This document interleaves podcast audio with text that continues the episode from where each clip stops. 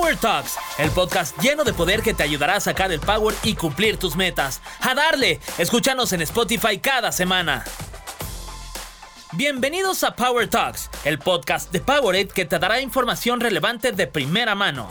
Cada semana yo, Fergay, haré una conversación abordando temas para los deportistas. Cada episodio tendré un invitado especial y un experto en el tema para brindarles la información más completa. Tocaremos temas de actualidad, desempeño, lesiones y cómo hacer para sacar todo el poder. No te pierdas ninguna de nuestras Power Talks. Suscríbete para escuchar un episodio nuevo cada semana y recuerda, Powerade es el mejor aliado para tus rutinas, pues te da rápida hidratación y energía constante que te ayudan a rendir más. Descubre lo que puedes lograr cuando en ti hay Power. Acompáñenme.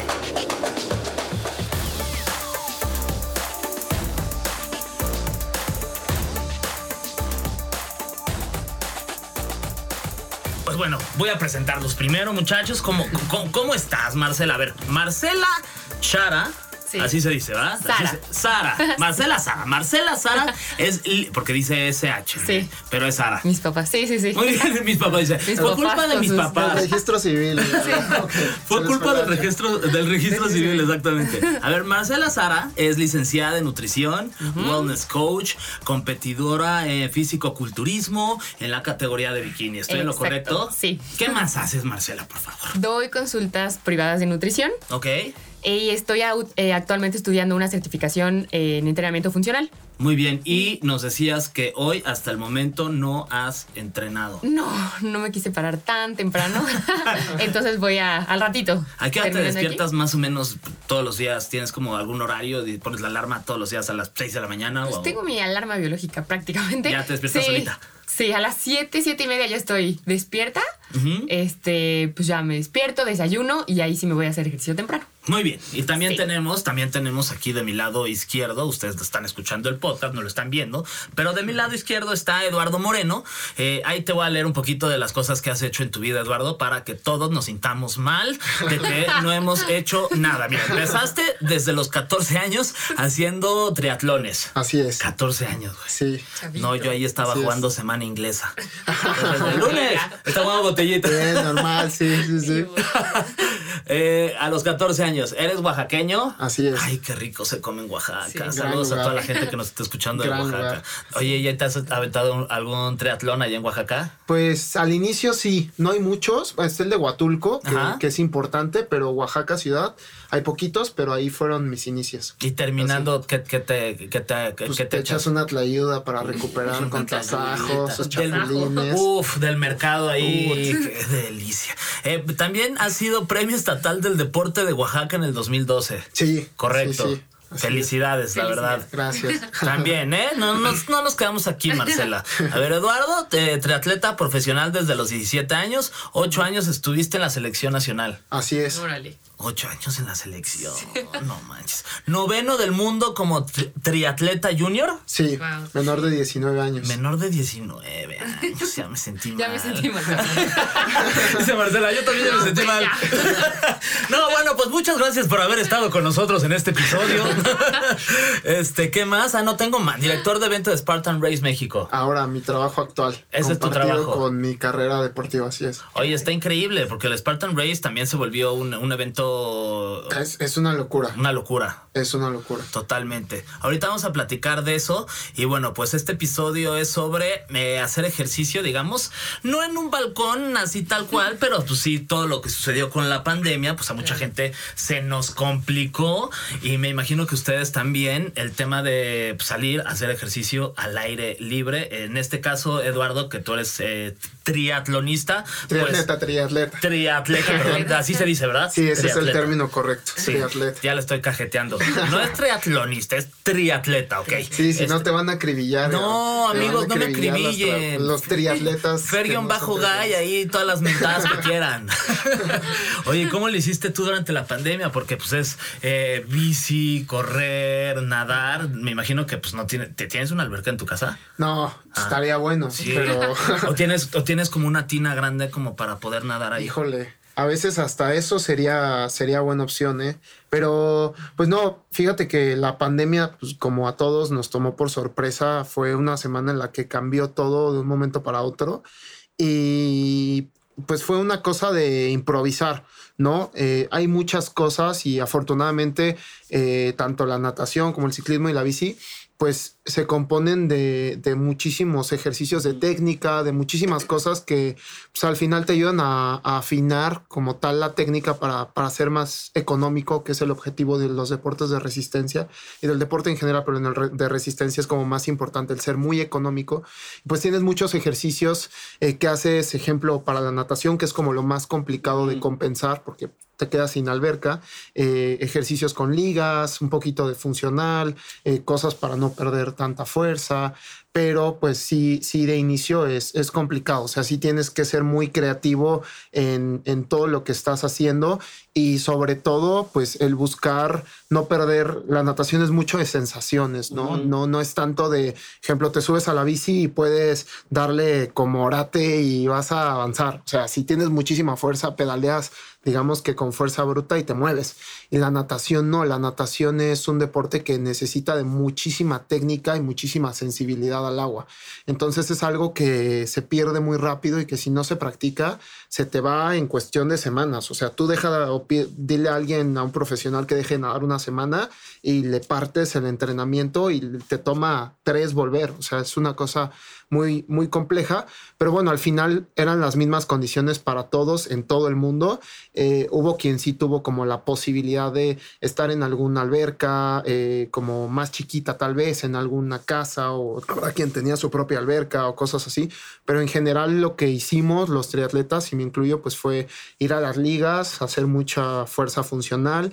Eh, un par, algunas semanas me iba a Cuernavaca con un amigo que tiene ahí una alberquita de 10 metros, que realmente pues hacer largos ahí no, no, no te sirve mucho, pero eh, hay unas ligas que te puedes amarrar a la, a la cintura y puedes nadar en el mismo sitio como si fuera una especie de caminadora, por así decirlo, no avanzas y compensas un poco el tema de la sensibilidad y eso. En la bici eh, utilizas mucho el rodillo, que el rodillo es, es un aparato como tal. Hoy en día la tecnología te da muchísimas opciones. Hay un simulador que tú puedes ponerle una ruta al aparato y el aparato te va a decir, eh, bueno, a ver, de tu casa a Toluca, por decir algo, ese mismo aparato te va a replicar la ruta tal cual, ¿no? O sea, hay dos subidas y las subidas son al tanto por ciento y se siente así y ese aparato, el simulador, lo replica tal cual lo harías en, la calle. Entonces es una herramienta muy, muy útil para, Digo, eso. No paraste, pero me imagino que, que sí te entró un... Ah, pues te sacaste de onda porque no es lo mismo pues, andar en bici eh, en tu casa que salir y, y, me imagino que también el tema de, de los paisajes, de los lugares que puedes conocer en una bici, eso hace también toda la diferencia en el deporte en el que practicas. Sí, totalmente. Mentalmente es, es más complicado, pero no es lo mismo salir a andar tres horas en bici y ver, como dices, pues un paisaje, una montaña, un esto, el otro, a estar tres horas subido viendo, eh, pues, no sé, por más que pongas una película o lo que sea, pues no, no es lo mismo. que estés escuchando música no, no es la misma eh, concentración, por así decirlo. Pero al final, pues afortunadamente tienes como muchas opciones y eso es lo, padre del triatlón. Pero sí hubo una merma ahí como rara. Cabe, cabe recalcar, este, Marcela, que, que, Eduardo ya lleva 70 kilómetros encima. Sí. o sea, que no se nos pase ese dato. es bien importante. Ya no se dice, pero bien temprano. Exacto, a las 5 y cuarto de la mañana, ¿verdad? Diario te despiertas eso, ¿verdad? Procuro, sí, 5 y media para desayunar y todo y salir con calma y empezar a las 7, o sea, 7 ya estar en la calle empezando el, el entreno. ¿Y a qué hora te, te acuestas? Pues procuro dormirme temprano de que a las cuatro y media, ¿no? a las ocho y... a las ocho, exacto. Sí. No, si te duermes a las, no sé, nueve y media eh, y te despiertas a las cinco y media, pues tienes ahí unas buenas horas de, ¿Y entrenan los tres? Bueno. Ay, sí, yo. Sí, sí, yo. ¿Yo qué? ¿Yo, yo qué? ¿Yo a qué hora? ¿Yo qué onda? Tú, Marcela, ¿cómo fue tu proceso eh, cuando arrancó el tema de la, de la pandemia en que nos dijeron, a ver, nadie puede salir de sus casas? Eh, tú, tú, ¿Qué fue para ti? ¿Qué impacto causó en tu persona, en la parte de tu entrenamiento, en tu mentalidad? Pues al principio literal yo sí me guardé los primeros tres meses así de no salir para nada. Y pues estuve súper motivada en un inicio como todos, Eh, yo ya llevo igual un rato, no tanto como tú, eh, igual entrenando, como unos 4 o 5 años, entonces pues ya tengo cierta disciplina.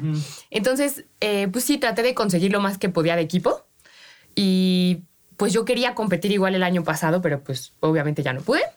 Entonces, para mí, lo que yo más me quise enfocar pues fue en, o sea, en, guardar la masa muscular que tengo. Ok, ok, En conservar, tu masa Ajá, muscular. en conservar mi masa muscular. Eh, puesto que sabía que sin la buena alimentación y sin todos los aparatos que tenemos pues en un gimnasio y demás, pues iba a ser muy fácil pues perderla o ganar este, más grasa o cosas así. Entonces, también pues quería estar sana mentalmente, entonces pues sí tratado de hacer todos los días eh, pues ejercicio en mi casa. Entonces estuve pues buscando ligas, igual eh, entrenamiento funcional, renté una bici, eh, para tratar de hacer un poco de entrenamiento de fuerza y también cardio. Este, ¿qué más hacía? Eh, o sea, ¿no afectó tampoco el ritmo de tu entrenamiento? Sí, claro. Sí, sí, sí, Solamente conseguí una barra y unos discos. Este, te digo, ligas, unas mancuernitas y cosas así. Y pues igual hacía pues hora, hora y media ahí en mi casa. Y en la tarde trataba de hacer un poco de cardio como para tratar de distraerme porque pues estaba todo el día en mi casa aburrida. Pues sí, no es lo mismo. En algún momento de, de, todo el tema del, del, año, más de un año que ya llevamos en confinamiento, eh, en, algún momento pasó por su cabeza, ay, no, no, mañana no me voy a levantar a las cinco y cuarto de la mañana en este caso. Tú, pues a lo mejor un poquito más tarde, Marcela, a las diez y media de la mañana, como yo. 12. ya hace mediodía. Por ahí de las 12. algún momento me pasó por su cabeza así decir, ay, no, o sea, pues mi deporte no, no me está latiendo practicarlo aquí en mi casa encerrado, voy a esperar a que pase el tiempo y cuando pase ya podamos salir, voy a retomar. Pues en mi caso no. La verdad es que yo sí le quise echar ganas todo el tiempo que se pudo, porque pues, para mí es más difícil dejarlo y después retomar. Es como volver a empezar un poco de cero. Entonces sí traté de no dejarlo de hacer. Y pues como no tenía nada que hacer también. o sea, pues sí fue fácil hacer ejercicio todos los días. ¿Y para ti? Yo, yo sí tuve ahí un bachecito al inicio en el que pues sí, sí estaba entrenando bien y todo. Después llegó la pandemia eh, seguí un par de semanas y luego me llegó como este bajón que yo creo que, que, a muchos nos pasó, ¿no? Y digo, cada caso es particular. Hubo quien se motivó muchísimo y que ya tenía el tiempo y se puso súper intenso a, entrenar. Y en mi caso sí tuve algunos días en donde decía, es que esto no, no es entrenar, ¿sabes? el ponerme a hacer ligas 40 minutos no se compara con meterte a la alberca a nadar hora y media, ¿no? o hacer algo como más específico. Y, y, sí se pierde como un poco esa motivación. Yo creo que eh, para, para el atleta en general y para, el, digo, no tanto alto rendimiento, sino una persona que quiere hacer deporte, son muy importantes los objetivos, ¿no? El hecho de decir, bueno, a ver, yo voy a hacer esta carrera y este es mi camino a, ¿no? Y siempre el tener un porqué, obviamente te motiva a despertarte a las 7, a las 5, a la hora que te tengas que parar eh, y a hacerlo, ¿no? Por más que estés cansado, ese, ese por qué te hace moverte, ¿no?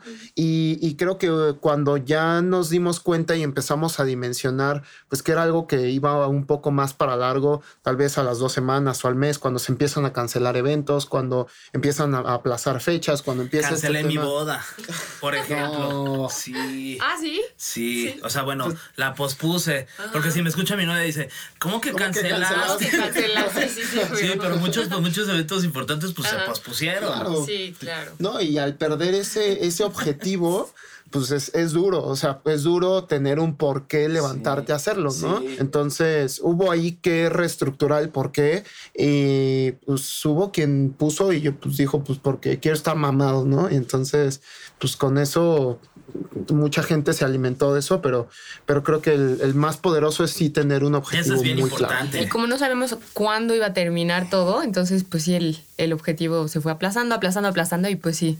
Yo también al, final fue cuando ya, este, después digo, conseguí dónde entrenar, pero sí, la motivación fue... Pero era, era justo una decisión bien difícil, ¿no? Entre, pues, o sea, si voy a estar encerrado en mi casa, es levantarme a hacer ejercicio o levantarme a no, hacer. O sea, estaba esa pequeña línea entre, pues ya estás en tu casa, estás en tu cama, tienes la cocina ahí al lado, es tan fácil como quedarte dormido. O sea, bueno, y a lo mejor hasta puedes trabajar desde tu cama, ¿no? Con tu- Claro. con, tu, con tu computadora y pues tu jefe no te va a ver y no te va a regañar. Sí, sí, Pero sí. también está la decisión propia de cada uno de los deportistas o de cada una de las personas a, los que, a las que nos gustan eh, hacer deporte, el tomar la decisión de no, no me voy a quedar en mi cama, me voy a parar y voy a hacer la rutina que normalmente hago Sí. cuando no existía el tema de la pandemia, ¿no? Claro, sí, sí, comprometerte. Eso es bien ¿No? importante. Compromiso. El compromiso para, para ustedes los deportistas, pues es, es, yo me imagino que está en una de sus prioridades, ¿no? O sea, de lo más importante.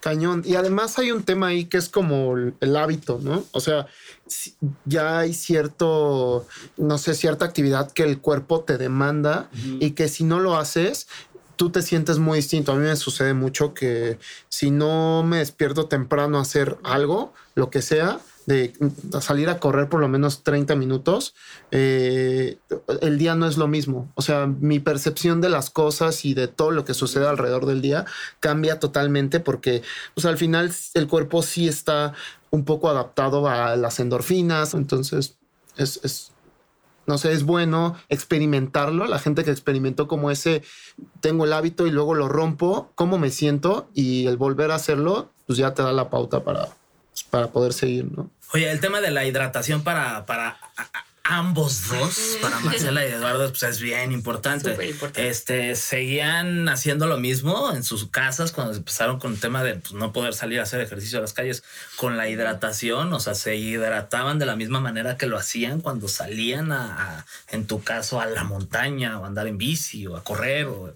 Sí, totalmente. O sea, el, el cuerpo al final, como te digo, demanda siempre el, el que repongas la energía que estás, que estás gastando, ¿no? Entonces, pues hay veces que dices, bueno, igual no es tanto, pero pues no sé, voy a tomar tantita agua o no voy a tomar mucho, ni siquiera me dio sed, no es necesario, lo que sea, pero te puedo decir que incluso si haces 30 minutos o algo así, necesitas reponerlo y no solo con agua, o sea, necesitas carbohidratos, necesitas azúcar, necesitas cosas que te ayuden a pues a poder mantener esa energía para lo que resta del día, porque probablemente pues, lo del ejercicio sea algo mínimo, pero pues tu día sigue y tienes que reponer y tienes que tener esa energía ahí lista para, para lo que venga. Ahí tenían su, su, su stock de botellitas de Powerade, me imagino, ahí en la, en la cocina. Entonces Claro. iban agarrando una y estás haciendo tu ejercicio en bici ahí con tu Powerade. Sí, ¿Les ya. parece si hacemos una pausa de hidratación hablando de Powerade? Claro. por supuesto.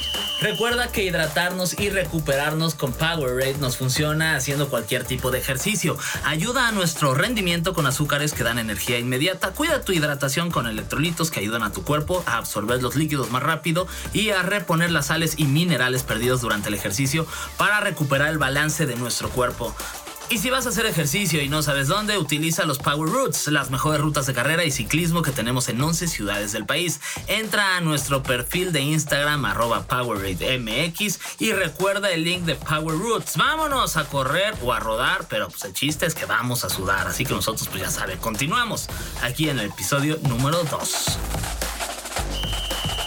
Bien, pues ya estamos de regreso en esta, en esta pausa de hidratación, como comentábamos. ¿Y cómo se le están pasando? ¿Bien? ¿Están Muy a gusto? gusto. ¿Tranquilos? Cool. ¿Eh? Muy a gusto esta plática. Muy bien.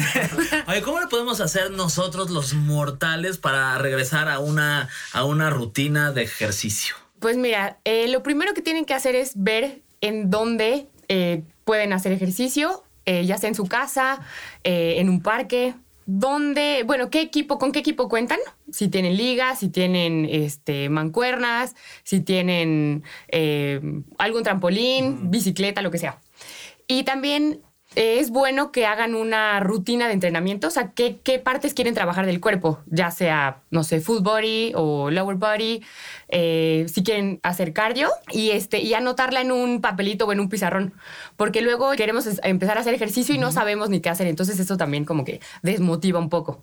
Entonces sí, organizarse muy bien con su entrenamiento para ver qué es lo que quieren hacer y encontrar pues su objetivo, ya sea que quieran bajar de peso, que quieran eh, aumentar masa muscular, eh, que quieran pues tener más rendimiento, eh, generar condición, todo eso. Muy bien. ¿Cómo le, cómo le podemos hacer, Eduardo, para mantener una rutina constante de, de ejercicio? O sea, como para comprometernos y que esto sea de diario, así como tú lo haces. Pues justo un poco como dice Marcela, ¿no? Tener obviamente una estructura, pero antes de eso lo más importante es, es un objetivo, ¿no? O sea, es, eso es creo que crucial para poder tener la motivación que se necesita para hacer las cosas. Y justo lo complejo de, de esta situación, de la pandemia y, de todo lo que hemos vivido alrededor de, pues es eso, que no hay certidumbre de nada, ¿no? Tú antes eh, de la pandemia, antes de marzo 2020, te metías a cualquier página de cualquier organizador de eventos deportivos y buscabas el evento que quisieras y había, pero cada fin de semana en donde quisieras. Y, y eso era pues algo muy, muy bueno, es algo muy bueno cuando sucede porque te da como todas esas posibilidades de, pues, de escoger. ¿No? Y, y, escoges de acuerdo a lo que tú quieres. Igual quieres correr un maratón, igual quieres hacer tu primer triatlón, igual ya hiciste tu primer triatlón, pero ahora le quieres bajar a las, no sé, dos horas y media al olímpico, o le quieres bajar de las tres horas a tu maratón, no sé, tú ponle el nombre que quieras a tu objetivo, pero pues al, al no haber cierta certidumbre de eventos, pues eso te cambia totalmente el, el, panorama y es lo que puede desmotivar.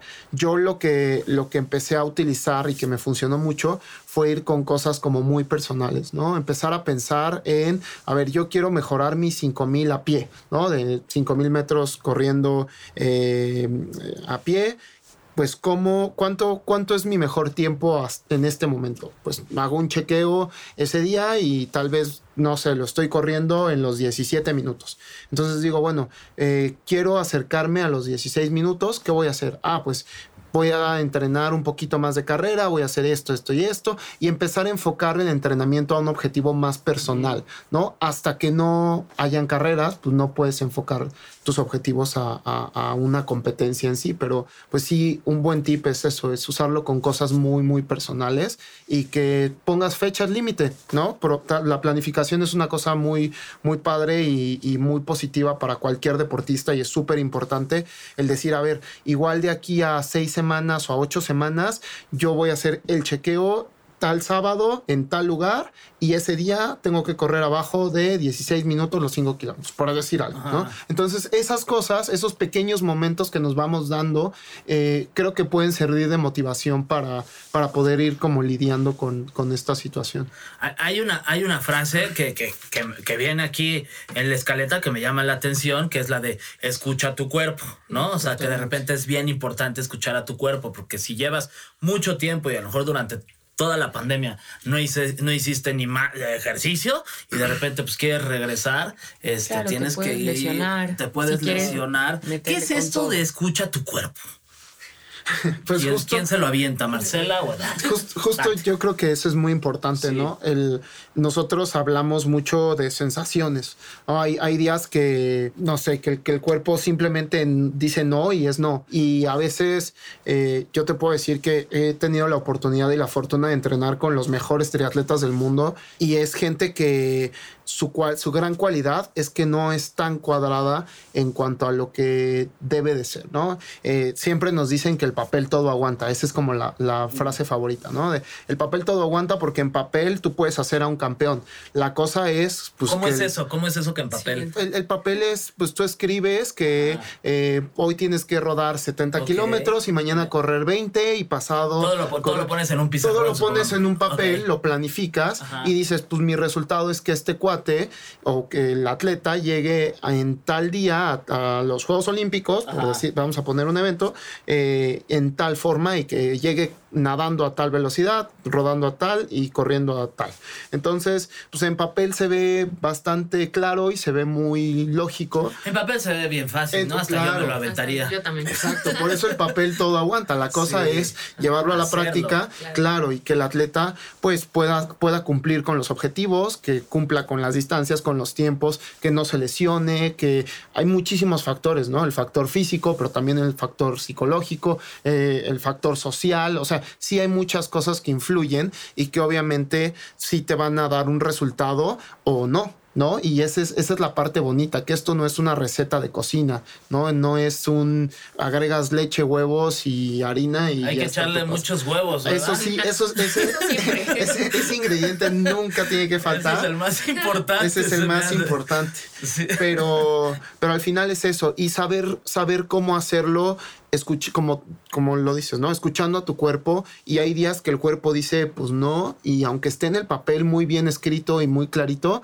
pues, pues tienes que tener ese criterio, ¿no? ¿Y, qué, qué, haces en ese caso? O sea, si, si ya está en el papel y, y, escuchas a tu cuerpo y tu cuerpo te dice, Nel, que, que agarras y un, un, borrador y borras esa parte del papel, o dices, bueno, pues mañana nos aventamos ese y el proceso de entrenamiento, pues lo cambiamos un día más, ¿o qué haces? Claro, a veces es un poco más complejo que eso. Hablando de, de un atleta de alto sí, rendimiento, sí, sí. por así decirlo, eh, el atleta de alto rendimiento está muy relacionado su entrenamiento de un día con el otro. ¿no? O sea, lo que hiciste hoy influye en lo que vas a hacer mañana y está pensado lo que vas a hacer mañana en que ya hiciste lo de hoy. Entonces, si tú, si tú omites algo, obviamente te estás saltando un paso, por así decirlo. Entonces, a veces, a ver, si lo haces una vez no es grave, pero si todas las semanas te vas saltando ese paso, pues obviamente ya cambia el resultado. Entonces, eh, como, como atletas de alto rendimiento, pues sí es algo súper súper importante el cómo lo vas a compensar y hablarlo con tu entrenador y que el entrenador te dé como su punto de vista, cómo lo puedes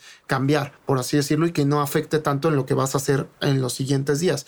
Para un atleta eh, que, lo quiere hacer por bienestar, por pasarla bien, por estar en forma, por sentirse bien, pero la verdad es que no va a pasar nada si te tocaba correr una hora y a los 20 minutos te sentías de la patada y dijiste, pues hasta aquí, ¿sabes? No, no va a mermar tanto a, a cómo le afectaría a un atleta de alto rendimiento. Yo creo que un poco va por ahí, ¿no? Eh, el, el, el, nivel que estemos manejando y, y obviamente los objetivos que, que quieras lograr.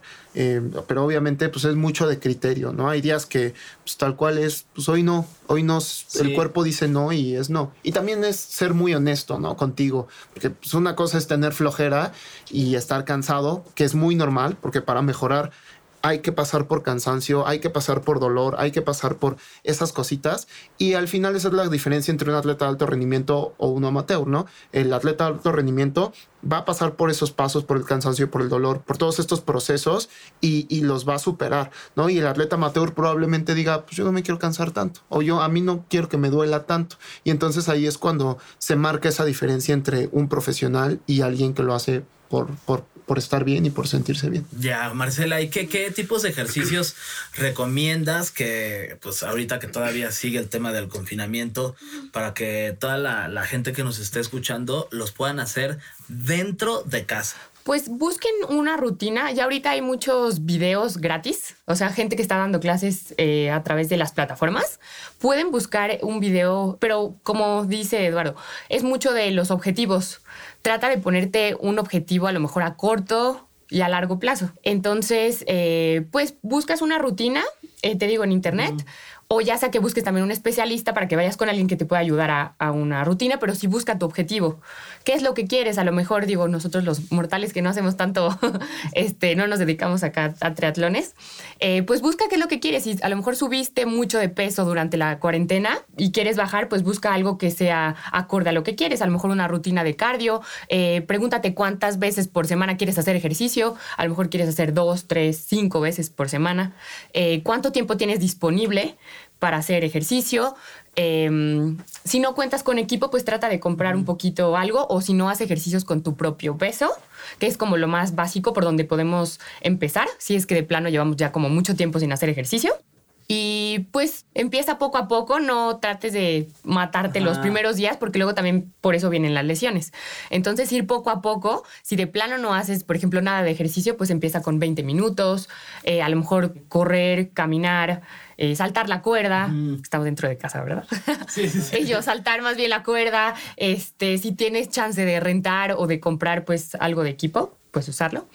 Este, pero pues ir poco a poco y conforme van pasando las semanas, pues vas agregando tiempo. Empieza con 20 minutos, luego media hora, luego 45 justo, y así hasta llegar. Justo como le haces para lograr que se te convierta en un, en un hábito, porque de repente, no sé, a lo mejor yo que quiero Ajá. bajar mi pancita. Sí, ¿no? sí, sí. O sea, estoy panzón, la verdad. No, no, es por nada, Marcela, pues estoy barrigón, pero Ajá. que quiero ba bajar la panza y de repente pues empiezo a hacer ejercicio y, y ay, no estoy viendo resultados y paso sí, unas, sí, sí. o sea, para no para no desesperarme, eh, ¿qué, puedo, qué, qué, hábito tengo que tener para justo no tirar la toalla, claro. como se dice? Mira, los hábitos, se, el, un hábito se crea a base de la repetición. Así es como funciona el cerebro. eh, tienes que estar repitiendo y repitiendo y repitiendo la misma acción para que tu cerebro lo vaya procesando y lo vaya grabando. Entonces ya después de cierto tiempo, pues tu cerebro lo hace en automático. Entonces, como consejo, puedes eh, escoger cinco cosas que van a ser no negociables, que las vas a hacer sí o sí, llueve, truene o relampague. Por ejemplo, eh, si no tomas absolutamente nada de agua, empieza tomando cinco vasos al día. Si de plano no comes verduras, empieza por eh, incluir en tu dieta a lo mejor tres verduras al día. Eh, si estás como muy ansioso o algo así ahorita que estamos muy encerrados, pues igual empieza por meditar 10 minutos al día. Cosas así, pero que van a ser no negociables y que los vas a hacer todos los días, así estés cansado, este, de malas, lo que sea. Y eso va a hacer que tu cerebro lo empiece a aprender y vas a hacer como conexiones neuronales nuevas para que tu cerebro vaya, vaya creando hábitos. Entonces, así es como se forma un hábito, o sea, repitiendo, repitiendo, repitiendo. De, de, de, las historias que más me gustan, Eduardo, de repente ver, ya sabes, ahí en videos que, que, aparecen, es de, de gente que, que, cumple con metas y que, logran hacer triatlones como, como en tu caso. ¿Alguna historia de alguien que, nos puedas compartir que digas, esta persona a lo mejor este, no tenía una pierna y corrió un, eh, un triatlón? ¿Sabes? Como que este tipo de historias que cuando las ves, Marcela, te motivan y es así, te ponen la piel chinita. ¿Alguna historia cercana que, haya, que te haya tocado, que hayas vivido? Híjole, en, en triatlón hay muchísimas. Eh, hay mucha gente que, que, lo ve como algo de superhumanos, ¿no? Eh, sobre todo el tema de, del Ironman, por ejemplo, es algo que a la gente pues le, le impone muchísimo el, el, nadar esta distancia, que son casi son 3.8 kilómetros, rodar 180 kilómetros y correr un maratón. Eh, pues sí es algo que, que, pues sí hay que estar entrenado, ¿no? Eh, hace poco leía y veía eh, un chico en Estados Unidos que fue el primer chico con síndrome de Down que completó un, un Ironman. Wow. Entonces, eh, así hay muchísimas historias. Tenemos aquí eh, en México gente que no tiene una pierna, gente que está ciega incluso, que lo hace con, con bicis tandem eh, en equipo. hay gente que había un señor que su hijo tenía parálisis cerebral y él lo llevaba todo el, el evento, lo, lo, arrastraba en una lancha, lo llevaba con, con él en la lancha, le iba nadando y salía la bici, lo llevaba en la bici como un, una especie de trineo, como de triciclo, eh, y lo llevaba igual corriendo en, este, en esta especie como de como para niños. Y, el, y este señor eh, pues hablaba de cómo el, el, enseñarle a su hijo que, que eso pues a, a, él no lo apagaba, ¿no? Que realmente era como pues la, la energía que le estaba dando como para, para poder eh, hacerlo. Digo, hacer un, un evento o hacer una carrera por ti mismo es muy difícil, yo no me imagino el tener que llevar a otra persona arrastrando durante toda la competencia. Y al final, sí, era como, pues no lo estoy arrastrando, realmente él, él es quien me empuja a mí, ¿no? Entonces, wow, era, era, era muy bonito. Hay cientos de historias así y pues sí, sí, sí hay muchísimo alrededor del triatlón. ¿Y, y tú tienes como alguna anécdota que, que puedas compartirnos que, que te haya marcado durante toda tu etapa? De una persona que para ti, tú, para mí, ¿qué pasó a ti? Híjole, yo tengo muchísimas. Eh, en especial tengo una que sí fue un cambio como muy drástico en mi vida, en la que entendí el poder de la mente, ¿sabes? En la que me di cuenta lo, lo poderoso que es el cerebro y lo, lo lo grande que es la cabeza cuando la podemos trabajar y cuando tenemos el control de eso, ¿no? En mi primer campeonato del mundo yo tenía 18 años eh, y había entrenado como nunca había hecho todo el proceso para llegar al campeonato del mundo, que el proceso es primero ganar carreras aquí en México en campeonatos nacionales, luego ir al campeonato norteamericano, gané el campeonato norteamericano, luego ir al, panamericano, fui tercero en el panamericano y eso me dio mi pase al, al, mundial, ¿no? Entonces había hecho todo este proceso, había sido un gran año y un par de semanas antes del mundial, eh, de pronto me sale un dolor en la cadera, te de nada, o sea, de literal despertarme un día, bajar el pie de la cama y sentir que, que en verdad me dolía como nunca, ¿no? Y resultó que estaba desgarrado Eso lo supe hasta mucho después. Pero en verdad, yo recuerdo que iba en Oaxaca, todavía vivía en Oaxaca en ese entonces. Iba al alberca en bici y pasaba un tope o pasaba un bache de esos que casi no hay en la ciudad. Y este, y recuerdo que la bici me vibraba y me dolía la cadera, pero de una manera impresionante. Y nadando igual en la bici. O sea, en verdad yo decía, no, o sea, no sé cómo lo voy, no, no voy a poder correr. Y a partir de ese momento, mi entrenador en ese entonces eh, empezó a trabajar muchísimo con lo que mencionaba, por ejemplo, Marcela, ¿no? Meditación, el estar como presente, el controlar tus pensamientos, el el poder, eh, pues sí, tener esa, esa parte de control sobre tu cuerpo, ¿no? Eh, resultó que pues, no pude correr dos semanas antes del mundial, hasta un par de días eh, logré ahí medio, medio trotar y todo, y el día de la carrera fue increíble cómo la euforia de, pues la vibra que sientes en ese momento y la euforia de estar compitiendo y la adrenalina y todo el sentimiento y además toda la concentración de estar enfocado en lo que tienes que hacer, no me dolió un solo segundo. Crucé la meta y no podía ni caminar otra. O sea, estaba en verdad, me desgarré la ingle eh, y, Aparte, desgarraste la ingle. Sí, sí, sí. O sea, estaba desgarrado literal y me dolía. Sí, era un dolor increíble desde la cadera hasta la ingle, en el que levantar la pierna me dolía y. Después de eso tomó casi un mes y medio de recuperación, pero ese momento o esa etapa me enseñó muchísimo tal cual el, el poder del, de la mente y a partir de ahí entendí que la cabeza lo es todo. Hay, hay, hay, un tipo hablando del poder de la mente que se llama Elisha Nochomovitz, que ha corrido 36 maratones, pero dice que el maratón más complicado fue el que corrió en su departamento durante toda, toda la pandemia. Digo que corrió alrededor de 3.000 vueltas en su departamento para cumplir un, un maratón. No, me vuelvo loco. imagínate ahí, en, uno, en uno de 40 metros así de... Y su novia le iba dando pues comida para, pues, para recargar energía. Claro. Y él dando vueltas en su ah, departamento. Qué increíble, ¿no? Sí. Sí. Oye, Marcela. Lo que, lo que produce la mente. justo, Cañón, cañón. La cabeza es una, es una locura. Es un arma. Hay, sí, hay, hay un libro incluso, eh, me parece que se llama The Zone. Es como, eh, habla de este momento en el que la gente, o en este punto habla de un atleta, de atletas, cómo el atleta entra como en este trance en el que tú ya no escuchas nada, ya no percibes nada, ya no, ya el mundo exterior no existe, estás en un túnel y estás en ese momento, ¿no? Y si tú ves a los mejores atletas del mundo, eh, es muy fácil ver cómo están idos, o sea, su, su, su cabeza no está, o sea, está ahí, pero no está en el señor que va con él al lado de la bici, ni en el cronómetro que va enfrente de él, no sé, tipo, tipo Kipchoge, el maratonista eh, uno de los mejores maratonistas en la historia. Tú ves a Kipchoge correr atrás del coche y él en verdad va ido, o sea, va en un trance en el que desde la mirada va perdida porque él va enfocado en, lo que está haciendo, ¿no? Y sus pensamientos están en el aquí, en el ahora y en lo que, en lo que está eh, pues ejecutando en ese momento. Ay, no quiero que acabe este episodio, la verdad me lo estoy pasando muy bien.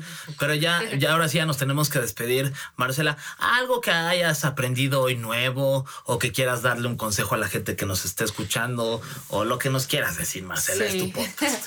Pues que le echen muchas ganas ahorita, que ya estamos como regresando poco a poco a la normalidad, eh, que traten de adoptar hábitos saludables, eh, tanto de cuerpo como de mente, como estamos eh, diciendo, para trabajar todo. Y pues muchas gracias por, por estar aquí compartir este espacio con ustedes, con gente que también le gusta, que tenemos el mismo gusto por el deporte y un honor estar aquí con ustedes. Muchas gracias. El honor es todo nuestro, Marcela, por favor. Y Eduardo, muchas gracias por, por, la plática. Estuvo, estuvo padrísima. Algo que le quieras decir a la gente también, si tienes redes sociales, si quieres que te sigan de una vez. Claro, no, pues gracias a ti, Fer. Y pues nada, la gente que, pues que que se pongan sus propios retos, que se pongan sus propios objetivos. El deporte es algo muy bonito, es algo que te cambia totalmente la vida, pero no tienes que ser el mejor triatleta ni el triatleta profesional o el mejor campeón del mundo en cualquier cosa, en el deporte que tú quieras, pero el, tener el hábito, el hacerlo por ti, el hacerlo por sentirte bien, el, el ver ese día a día cómo vas mejorando, te, te, va a dar otro panorama en tu vida, no solo en el tema deportivo, en tu vida te la va a cambiar y pues es algo que creo que todos los, los seres humanos eh, eh, necesitamos en algún punto porque es un muy buen soporte para, para la vida que, que, bien es complicada y todos lo sabemos. Es un, es un soporte muy padre del cual eh, agarrarse y del cual anclarse y pues nada, dense esa oportunidad y, y, pues nada, si me quieren seguir estoy en Eduardo Moreno Triatlón, arroba Eduardo Moreno Triatlón en Instagram y pues nada, gracias Fer. Muchas gracias, Eduardo, muchas gracias Marcela.